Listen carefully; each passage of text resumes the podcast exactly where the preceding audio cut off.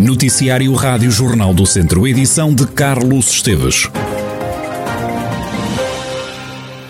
Os espetáculos e outras manifestações culturais que foram adiados por causa da pandemia podem ser reprogramados, anunciou esta quinta-feira a Câmara de Viseu.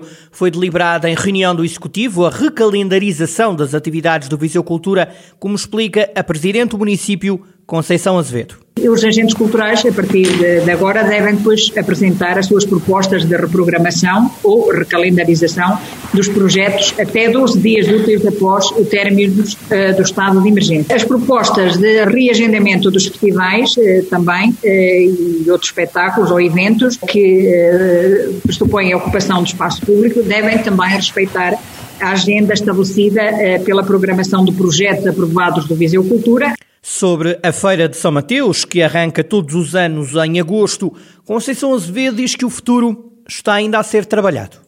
Estamos a trabalhar nisso, mas não podemos para já adiantar alguma coisa. Claro que já há algum trabalho feito por parte também da, da Visão Marca, no contacto com, porque pronto, a, realizar-se há coisas que antecipadamente têm que ser tratadas, mas aquilo que foi tratado é aquilo que também não pode, são coisas que não podem ser postas em causa no caso de, de deste, de, de voltarmos atrás. Por isso é que é muito importante nesta fase, apesar deste estado de, de, emergência terminar no dia 30, termos todo o cuidado para, de facto, darmos continuidade a estes projetos com, com todos os cuidados que, que, temos que ter, mas ainda não, não, não há nada em concreto.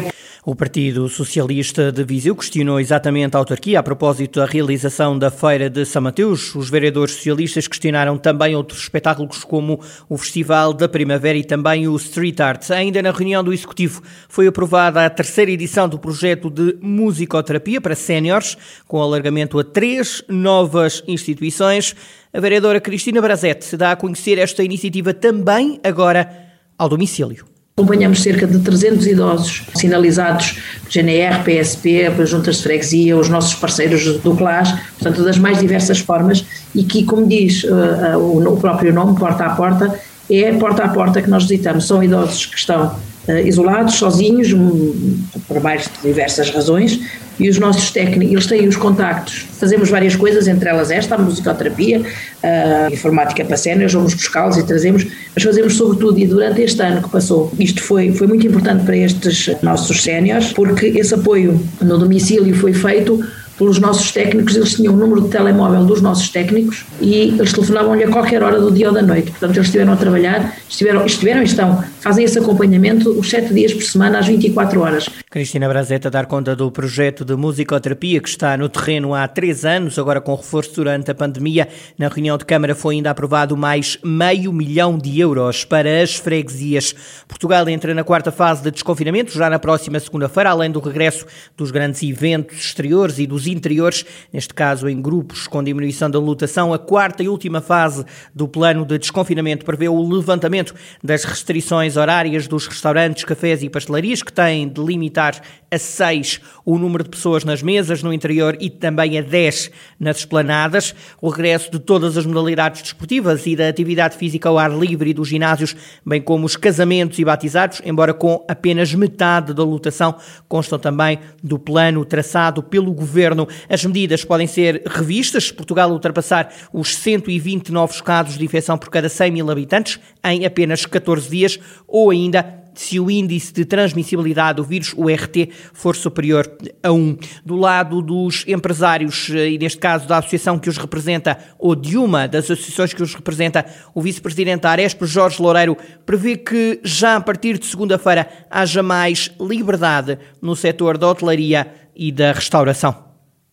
O que sabemos é que perspectivamos que segunda-feira se possa realmente desconfinar a um ritmo muito mais profundo e possamos ter uma liberdade de atuação dentro dos espaços de restauração e de hotelaria diferente do que temos, mas não é garantido que venhamos a ter toda disponível para a restauração todos os, todo o espaço e também do ponto de vista dos horários, não sabemos se eles uh, irão ter, deixarão cair todas as restrições. A maioria das empresas assegurou os postos de trabalho, mas há algumas que estão a recrutar nesta altura. As empresas, muitas delas, mantiveram por via dos apoios que tiveram ou por via das suas próprias tesourarias, mantiveram os postos de trabalho. Daí que a dimensão do desemprego, que é muito significativa, não foi tão grande precisamente por isso. E, portanto, essas têm esse quadro, né, que seja um quadro mínimo de pessoas para trabalhar. E, ao mesmo tempo, o que estão a fazer é uh, recrutar de novo e fazer uh, recrutamento de pessoas, ou aquelas que já tinham tido, ou outras Jorge Loureiro, vice-presidente da Associação de Hotelaria e Restauração e Similares de Portugal. Os setores estão expectantes em poder abrir sem tantas restrições ainda antes de segunda-feira. Otimista neste cenário está o proprietário da Casa Aroquesa, um restaurante de Viseu. Paulo Oliveira diz que seria fundamental para o negócio reabrir antes de segunda-feira com poucas restrições. Estamos bastante expectantes porque realmente fazia todo sentido porque os valores e os níveis de contágio atuais são bastante suaves, bastante mais leves do que estavam anteriormente e julgo que fazia todo sentido antecipar isso já a partir de sábado porque é um final de semana mais nós temos de trabalhar e é muito importante que um final de semana com muita gente, com muito movimento, dado ao dia da mãe, dado a situação atual, seria fundamental para o nosso negócio. Entretanto, já tiveram que recusar muitas reservas para o fim de semana. Temos periodicamente pessoas a ligar a toda a hora para o restaurante, a marcar, a tentar marcar vezes para sábado e para domingo, mas domingo nós estamos fechados com a nossa folga no restaurante, eh, mas no sábado para nós é um dia muito importante, tanto ao almoço como ao jantar, e estamos sistematicamente uh, a recusar reservas e dizer às pessoas que não temos a ideia que possamos abrir, que em princípio a indicação nós estamos a não abrir e que para nós era muito importante se isso fosse invertido e isso realmente deixou trabalhar no sábado, fazia, fazia toda a diferença. Era uma forma de compensar todo esse prejuízo que estamos vindo ter ao, ao longo dos últimos tempos. Também o dono do Bar Irish em Viseu, Adão Ramos, não se mostra tão confiante no aliviar de medidas de restrição. Fala na inviabilidade de negócio se tudo continuar como está. Adão Ramos mostra-se negativo todo o setor está à espera disso, porque apesar da, fase do desconfinamento e de haver algumas regras que não fazem muito sentido, mas eh, a gente tem que as cumprir e aceitar. E obviamente que aguardamos com muita, com muita ansiedade porque de outra forma e nas regras que estão, eh, pronto, o negócio deixa de ser eh, um bocado inviável, não é? É trabalhar um bocadinho para, para aquecer. Mas, mas sim, claro que estamos ansiosos por, pelas novas medidas, porque são fundamentais para o setor. Rádio Jornal do Centro a ouvir o setor da restauração e também dos bares, quando estamos a poucas horas de Portugal entrar então em, eh, na, na quarta e última fase do processo de desconfinamento. Faltam pelo menos 40 enfermeiros na área do agrupamento de centros de saúde de Alnafões e alguns dos que estão ativo podem ser despedidos quando a pandemia da Covid-19 perder força. Este o quadro traçado por Alfredo Gomes do Sindicato dos Enfermeiros Portugueses. Dois terços da população da área de influência do Dom Lafões não tem acesso a cuidados domiciliários por, por falta de enfermeiros. Mais de 90% não têm direito à saúde mental, nem a, questões de cuidados de enfermagem de reabilitação e porque não há enfermeiros. Para além disso, só existem cinco enfermeiros na unidade de saúde pública nesta acesso, o que quer dizer que é urgente que se reforcem estes enfermeiros, como se isso não bastasse. Temos alguns enfermeiros no acesso de Alafões que foram contratados com, com os contratos ao abrigo do Covid com 4 mais 4 meses, que estão a cessar. Não há admissão de enfermeiros e prevê-se que esses enfermeiros, cessando os contratos, possam ser despedidos. Esta manhã foi de luta junto ao pavilhão multiusos, que é agora palco do Centro de Vacinação do Conselho.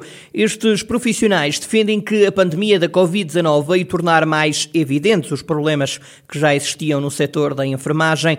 O sindicalista Alfredo Gomes lamenta que a contratação de novos profissionais esteja a acontecer de forma lenta há concursos e há um compromisso via o Orçamento de Estado de admitir mais de mil enfermeiros durante o ano de 2021, sendo que metade seriam no primeiro semestre. E chegamos a abril e esses dados ainda não estão levantados, a gente está mesmo a ver como é que, como é que esta admissão vai ser feita. Vai ser feita uh, devagarinho, a passo de caracol. E isso é o que nós não queremos, até porque não é para hoje, era para ontem, já que eles eram necessários. O que é certo é que estes enfermeiros estão a fazer horas e horas e horas a mais. Temos aqui enfermeiros que desde o ano passado praticamente folgas não têm tido, não gozaram férias. É disto que estamos a tratar. Alfredo Gomes a referir que seriam precisos mais enfermeiros no ACES Dom Lafões para o serviço ficar devidamente assegurado. Os profissionais de enfermagem estiveram esta manhã em protesto em frente ao centro de vacinação da cidade de Viseu.